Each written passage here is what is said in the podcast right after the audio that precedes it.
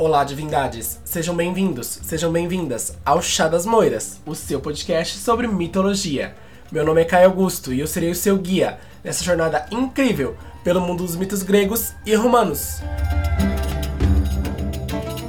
No episódio de hoje, iremos falar sobre o deus das festas, do vinho e das orgias, ele mesmo, Dionísio. Portanto, se acomode, pegue uma xícara de chá e venha comigo.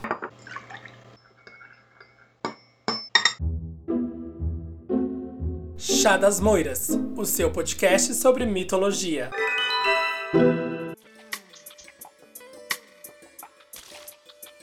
Olá, divindades! Hoje eu tô um pouco gripadinho, então a minha voz vai sair um pouco aí anasalada, mas é o que a gente tem para hoje, infelizmente, pra gente poder aí finalizar o nosso ciclo das divindades. E hoje a gente vai falar sobre Dionísio, que em alguns lugares você também vai encontrar escrito Dioniso. Os dois jeitos estão certos de escrever, são dois jeitos que foram traduzidos do nome do grego.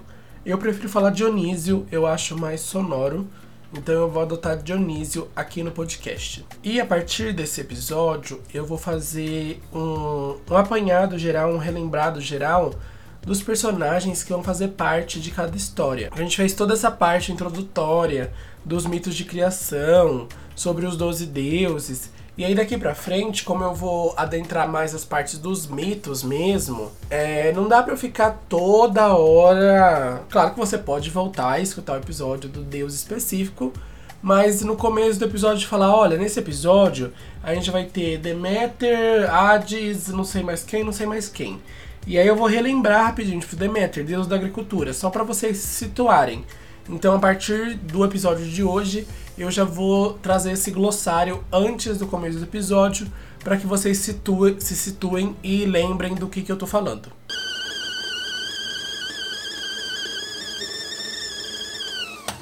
Existem algumas versões do mito do nascimento de Dionísio. E antes de eu falar as versões, eu vou situar a gente sobre os personagens. Primeiro a gente tem Zeus, que é o rei dos deuses, o deus do trovão. A gente tem Hera, a esposa dele, que é a deusa do casamento, e Hera sempre se revolta com as traições de Zeus. A gente tem Atena, que é a deusa da sabedoria. Nós temos Hermes, que é o deus mensageiro. Nós temos os titãs, que são aquelas criaturas mitológicas pré-deuses, que são selvagens e brutais, são assim, são seres mais violentos.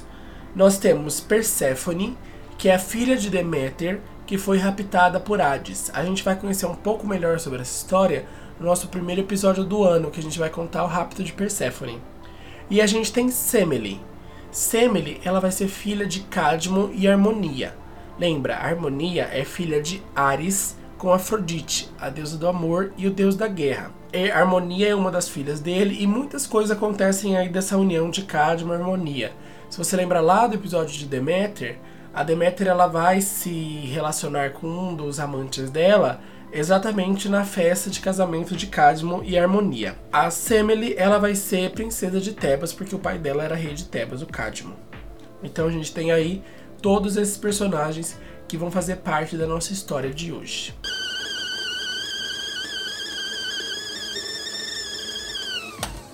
A primeira versão do nascimento de Dionísio diz que Semele e Zeus tiveram um caso. Como eu disse, Zeus é muito galinha, ele pula cerca várias vezes, e aí Semele acaba ficando grávida de Zeus. E Hera, como sempre, ela é vingativa. Ela sempre vai procurar se vingar da mulher que Zeus traiu ela, do filho que é gerado dessa união, ou dos dois, ela sempre procura aí se vingar de alguma forma. E aqui no caso, ela dá um jeito bem criativo de se vingar desse caso extraconjugal do marido. Zeus havia prometido para Semele, quando eles foram se unir pela primeira vez, que ele concederia para ela o que ela desejasse. Não importa o que fosse, ele concederia. O que, no geral, na cultura popular, na cultura pop, a gente sabe que essa coisa de conceder o que a pessoa quiser nunca dá certo, sempre dá problema e aqui no caso também dá problema. E Zeus, ele além de prometer, ele promete pelo Estige. E o Estige é um dos rios que fica no inferno, no Hades. Então, se vocês tiverem curiosidade de saber como é a geografia do inferno, comenta lá nesse post no nosso Instagram, arroba chadasmoiras, ou manda pra gente um e-mail, chadasmoiraspodcast.gmail.com, falando, olha, eu gostaria de um episódio sobre a geografia do Hades, e aí eu faço com o maior carinho para vocês. Aí quando você jura pelo Estige, é o juramento mais poderoso que existe, você não pode quebrar. E aí Hera vai exatamente atentar ali contra esse desejo que Zeus deixou em aberto para Semele. Ela vai se transformar ali numa das servas, numa das amas que trabalham para a princesa e vai se infiltrar lá na corte. E aí ela vai chegar e vai falar com a Semele e vai falar: "Olha, você deveria pedir para os Zeus se mostrar em todo o seu esplendor divino. Porque se ele realmente ama você, ele tem que se apresentar como Deus que ele é. Outras versões dizem que Hera, ela disfarçada também de ama, ela instiga uma dúvida. Ela fala: Hum, não sei se esse cara que você ficou é realmente um Deus, hein? Eu acho que você devia pedir para ele, para ele aparecer em plena glória divina para aí você ter certeza que ele é um deus, porque ele pode ser só um cara que tá tentando te enganar. Independente de qual das versões que a gente adota do mito, de fato Hera influencia de alguma forma Semele a pedir para Zeus que esse se revele em toda a sua magnitude. E qual é o problema disso? A carne humana, o corpo humano, ele não é feito para essa carga de energia. O ser divino, em sua plenitude, em toda a sua luz, em todo o seu esplendor, em toda a sua glória, ele é demais para os olhos humanos, para a carne humana, é poder demais. Você se vê em face de um poder muito grande que você não aguenta, você não consegue assimilar e você morre. Por isso que Hera fez esse artimanho. E aí Sem ele pede, pede e Zeus fala: "Olha, isso não é não é bom pedir isso aí, não vai dar muito certo". Mas ela insiste e fala: "Olha, você tinha jurado pelo Estige que você ia fazer alguma coisa para mim". E aí Zeus seguindo seu juramento, se transforma ali diante de Semele em toda sua glória, em todo seu esplendor, em todo seu brilho. E acontece exatamente o que eu disse. Ela é fulminada e carbonizada e Semele morre. E aí Zeus ele vai resgatar ali o filho que estava na barriga de Semele de seis meses. Ele pega esse bebê, costura esse bebê na coxa do próprio Zeus. Esse bebê era ninguém mais, ninguém menos do que Dionísio. Então Zeus vai pegar esse bebê, vai costurar ele na coxa para que leve ali dos 6 aos 9 meses para que o bebê nasça. Vou falar ali como vai ser o nascimento, mas antes a gente precisa saber outra versão do mito de Semele e Zeus.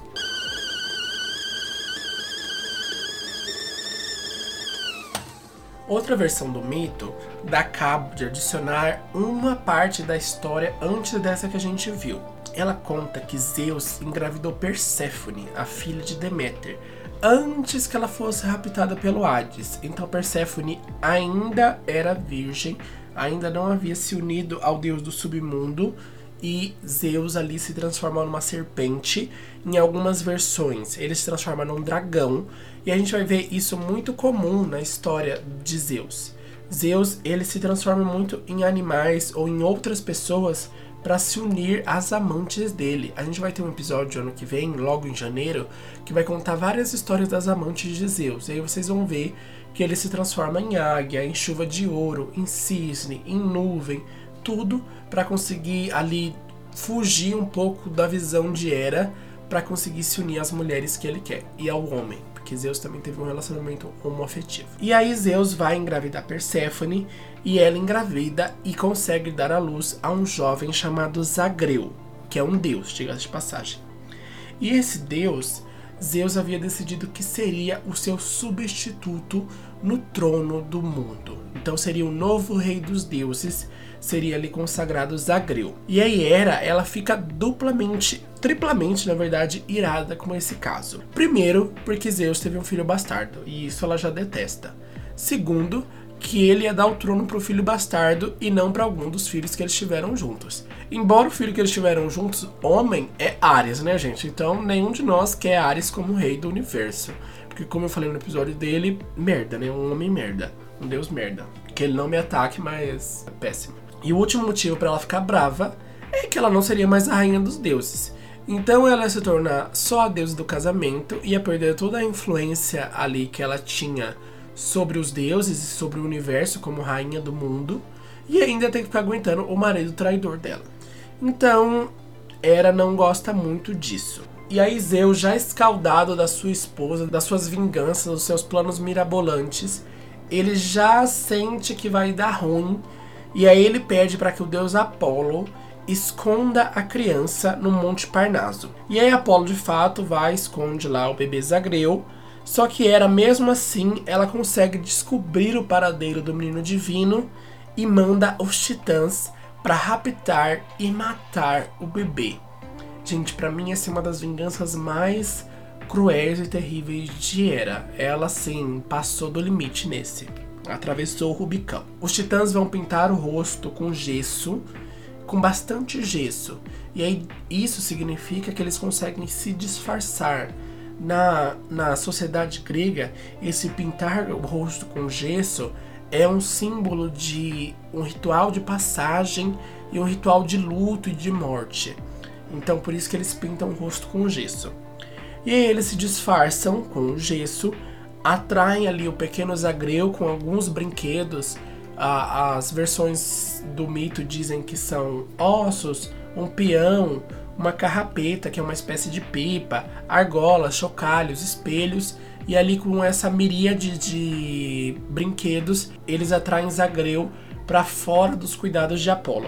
E aí quando eles conseguem pegar o bebê, eles fazem o bebê em pedaço, cozinham e comem o bebê. Sim, gente, eles fazem isso com um bebê recém-nascido. Lembram? Quem aqui já assistiu o filme Mãe? Levanta a mão aí. Então, no filme Mãe tem uma cena dessa logo no final que o povo lá pega o bebê da mãe, estraçalha e comem. Gente, é chocante ver isso no, na cena do filme. Imagina o coitado do Zagreu. Então, isso foi assim um dos crimes mais terríveis de toda a mitologia grega. E olha que a gente tem filho matando pai, dando de comer para os deuses. Mas, de fato, esse foi um dos crimes mais horríveis da mitologia. Segundo essa versão do mito, é aí que os titãs morrem porque Zeus pega o raio e fulmina os titãs. Os titãs deixam de existir, eles não são aprisionados no Tártaro, como na versão que a gente viu lá atrás, no começo do, da história do podcast. Nesse caso, os titãs são completamente eliminados da face da Terra. E aí, nessa versão do mito, é aí que nascem os homens. E por isso que os homens, eles são maus e bons ao mesmo tempo. Porque dessas cinzas vão nascer todo o ser humano. Então, todo homem tem a parte boa, que é a carne do zagreu que estava dentro do titã, e a parte ruim, que é o titã em si. Então, dessa mistura ali de titã e de zagreu é que surge a humanidade, tendo em si a natureza boa e a natureza ruim.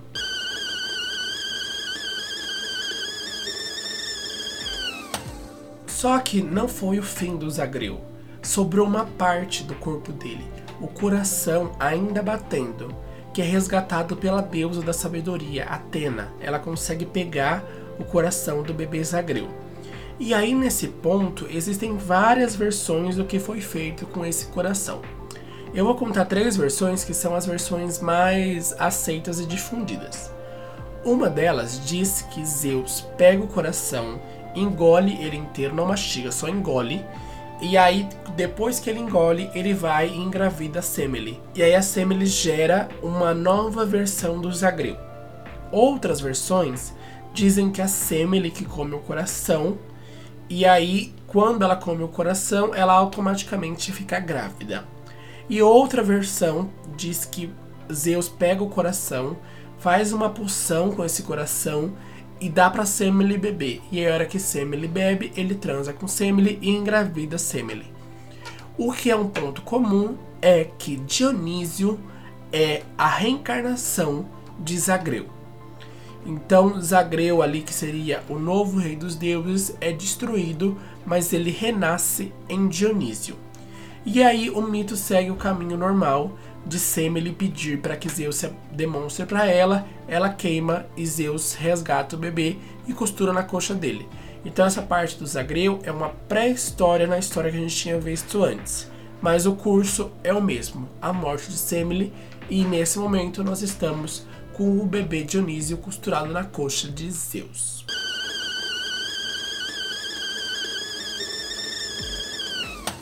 Quando os nove meses chegaram e Dionísio tinha que nascer, Zeus abre ali o corte, desfaz os pontos do corte na sua coxa e tira o bebê já gestado e entrega para Hermes. Lembra o deus mensageiro? Eu, sei, eu disse no episódio anterior de Hermes, que foi nessa semana, que o Hermes ele vai carregar mensagens e coisas importantes também. E nesse caso ele vai carregar o Dionísio.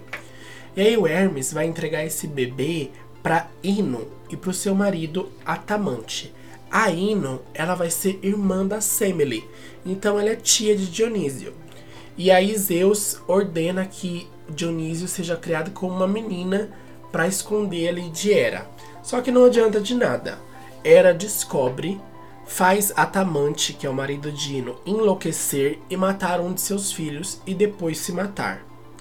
E aí, em seguida, Ino também enlouquece e mata o outro filho dela e se joga com o filho morto no mar. Então, uma desgraça completa. A tia e o tio matam seus filhos e se matam em seguida. E aí Dionísio fica novamente sem alguém para criá-lo solto no mundo. E aí Zeus transforma Dionísio em um menino. Então ele era uma menina e se transforma em um menino. E aí ele entrega essa, esse bebê para as ninfas que viviam no Monte Nisa, lá na região da Ásia já. E essas ninfas, elas vão criar Dionísio tão bem que depois, quando elas chegam a falecer, elas ganham um favor de Zeus. E como eu já disse em alguns episódios, uma das maiores formas de homenagear algum ser mitológico é transformar ele em estrelas. E aí, as ninfas do Monte Nisa vão virar as estrelas chamadas Íades.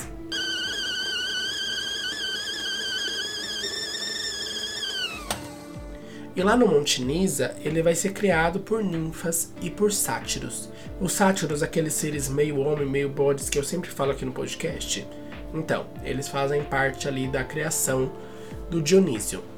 E aí o Dionísio, ele vai ser criado dentro de uma caverna lá no Monte Nisa, com paredes revestidas de parreiras e videiras, de onde pendiam é, uvas, cachos de uvas bem gordos e bem viçosos assim.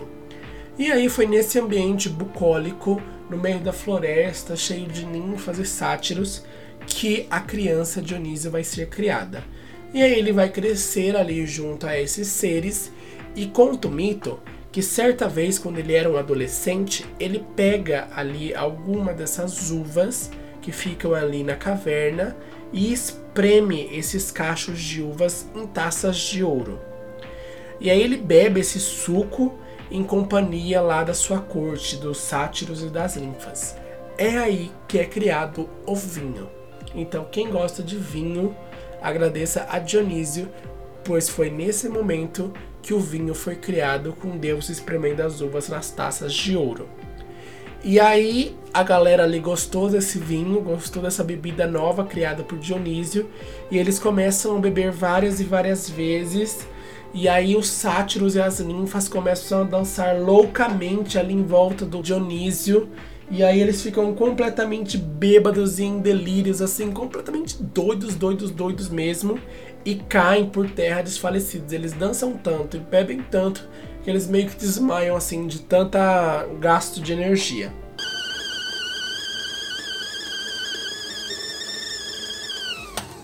Mas a ira de Hera contra o pobre do Dionísio ainda não havia acabado. Ela fez com que a mãe morresse. Em outras versões, em que a gente tem o Zagreu, ela fez com que o bebê fosse despedaçado e mesmo assim ela não estava satisfeita de todas as atrocidades que ela tinha cometido. Ela ainda fez cair sobre Dionísio uma loucura. Quando Dionísio já era um deus adulto, Hera fez cair sobre ele uma loucura e ele ficou vagando por várias, por várias partes da terra. Ele chegou a cometer alguns assassinatos em sua loucura descontrolada. E aí, quando ele vai passar ali pela região da Frígia, Gaia vai curar o Dionísio e vai instruir ele ali nos seus ritos religiosos. E aí, curado, Dionísio vai atravessar toda a região da Ásia, a Índia, e vai ensinar as pessoas a cultivarem a uva e a fazerem o vinho. Então ele é o primeiro a ensinar a plantar e cultivar as parreiras e as videiras, e assim o povo passou a cultuar Dionísio como deus do vinho. Então ele deixa de transformar o vinho ali numa coisa só dos seguidores dele e dissemina o conhecimento de como criar as uvas para fazer o vinho e de como fazer o vinho para todo mundo nessa missão de purificação dele após os acessos de loucura que Hera faz com que ele sofra.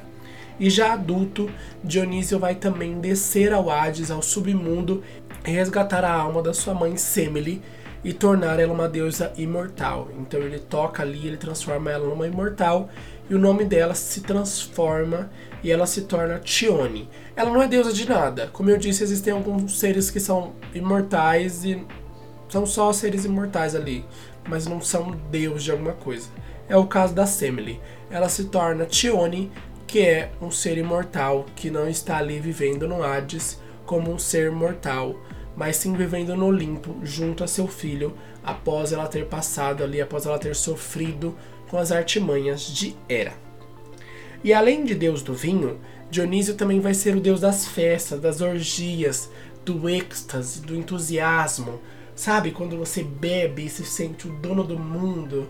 tá, fica louco para dançar ou sente aquele tesão depois de beber. Então, Dionísio é o deus de todo esse êxtase, de todo esse entusiasmo, e isso vai pautar a sua vida adulta após ali o seu caminho de redenção pela Ásia. É, ele vai firmar o seu culto, o seu secto, a sua corte é, com essas missões de êxtase e entusiasmo. Vão fazer parte do seu culto é, os sátiros e as ninfas, que sempre viveram ali junto com ele no Monte Nisa. Então eles criaram o deus e agora vivem ali no cortejo. Além disso, faz parte do culto dele os centauros, sabe aqueles seres que são meio cavalo, meio homens? Então eles também fazem parte desse cortejo. E aí o que, que essa galera faz? Eles bebem muito vinho, tocam flautas, é, dançam, é, começam a perseguir amorosamente, transam muito. Então é toda essa. Existe uma imagética muito comum na mitologia grega que é o sátiro perseguindo uma ninfa, ambos completamente bêbados, num culto ali a Dionísio. Isso é uma coisa que acontece muito comumente na mitologia, um sátiro perseguindo uma ninfa. Isso é muito retratado em muitas obras, seja pinturas ou filmes, existe sempre essa versão do culto dionísico, porque os cultos de Dionísio, eles eram chamados de, de festas dionísicas. E aí nesse cortejo, é, dizem que faziam parte também as Mênades. As Mênades eram mulheres que se consagravam ali a Dionísio. Elas eram selvagens, loucas. Elas não conseguiam ficar sóbrias, não conseguiam ligar um raciocínio claro. Dizem que durante o culto a Dionísio elas ficavam. Elas dançavam de maneira muito livre, lasciva. É, sabe, se tornavam seres assim. primitivos na sexualidade, no êxtase. Elas ficavam em êxtase absoluto, elas se entregavam a esse êxtase e elas cometiam violência, derramavam sangue, faziam sexo, se autoflagelavam, ficavam muito bêbadas. Era uma coisa assim completamente maluca, completamente doida, bem relacionada à loucura que Dionísio sofreu. E aí as Mênades, elas eram representadas com cabelos desgrenhados, é, vestidas ali de, de peles de vários animais, como veados, raposas, panteras, tigres e empunhavam na mão um tirso, que é um dos símbolos de Dionísio. O que é um tirso, Caio? O tirso é um bastão e ele é envolvido ali em era em ramos de videira e em cima ele tem uma pinha. Então esse é o tirso. Dizem que o tirso é utilizado pelas Mênades para bater nas pessoas, porque elas pegam a pinha e dão a pinhada na cabeça das pessoas. E o próprio Dionísio também às vezes usa do tirso para bater nas pessoas e nos seres e nos seus inimigos. E não só na mitologia existia essas festas regadas a vinho e a êxtase. Existiam de fato na sociedade grega, no mundo grego de pessoas reais, as festas dionísicas, em que as pessoas se envolviam em toda essa bebedeira e esse êxtase, essa orgia, essa liberdade sexual. Então as pessoas ficavam completamente loucas nas festas dionísicas.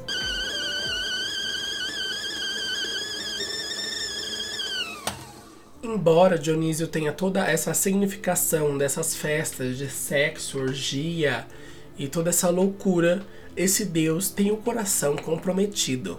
Ele tem uma esposa que é Ariadne. Ariadne, ela é uma princesa que vai ser abandonada pelo herói Teseu. O Teseu é do mito do Minotauro, ele que mata o Minotauro. E Ariadne, ela vai ser a princesa que vai ajudar o Teseu a resolver esse mistério. Porque Ariadne dá para ele um fio de ouro que ele vai desembolando ali no labirinto do Minotauro. E aí depois que ele mata o Minotauro, ele consegue retornar em segurança ao começo do labirinto graças ao fio de Ariadne. E até hoje existe essa expressão fio de Ariadne, que é algo que vai guiar a gente, que vai nos ajudar a seguir pelos caminhos. E eu vou abordar essa história melhor quando eu for contar o mito do Teseu e do Minotauro. Mas o Teseu ele vai pegar Ariadne, levar ela no barco, só que ele vai parar numa ilha e abandonar a Ariadne, vai deixar ela sozinha ali, ele vai ser um macho escroto. Ela salvou a vida dele e ele vai abandonar a pobre da Ariadne sozinha na ilha. E aí Dionísio está passando por ali, ele vê aquela jovem belíssima chorando, desolada, e aí ele vai recolher ali a jovem, transformar ela num ser imortal e vai se casar com ela e viver para sempre com Ariadne. Então, embora ele esteja aí com toda essa simbologia da liberdade sexual, esse coração tem dono.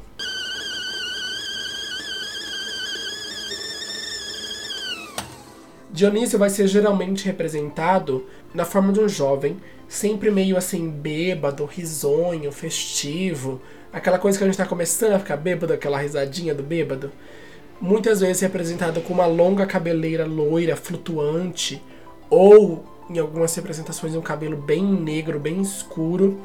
E aí, normalmente ele é representado tendo em uma das mãos ou um cacho de uva, ou uma taça, ou algo que lhe relembre o vinho, e na outra mão o tirso, que é o símbolo dele.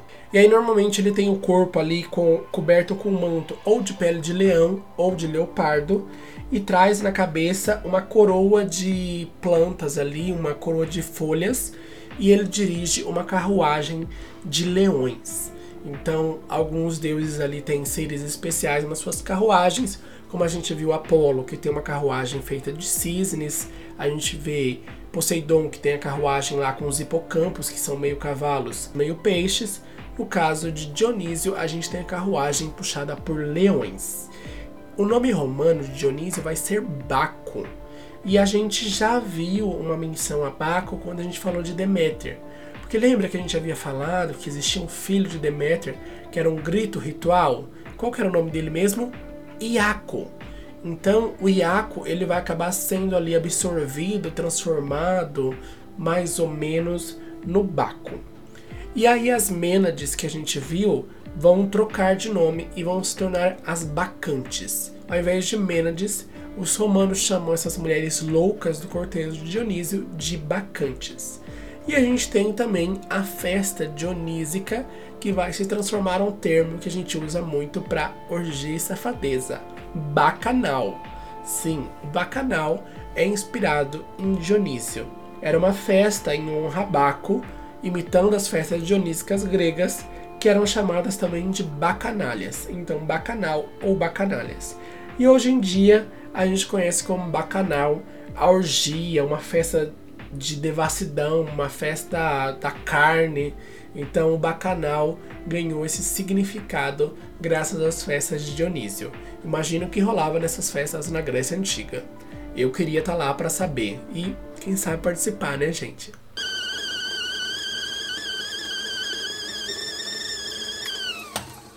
Bom, divindades, chegamos ao fim de mais um episódio. O último do ano, gente. Esse foi o último do nosso ano. Espero que vocês tenham aí gostado desse nosso meio ano de mitologia, né? Que a gente começou o podcast lá no meio de junho, julho. Então a gente teve aí seis meses de mitologia.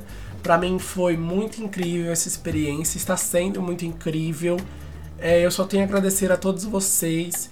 Quando eu vi lá o top de ser, ser o top de 11 pessoas, para mim foi, nossa, uma revelação incrível.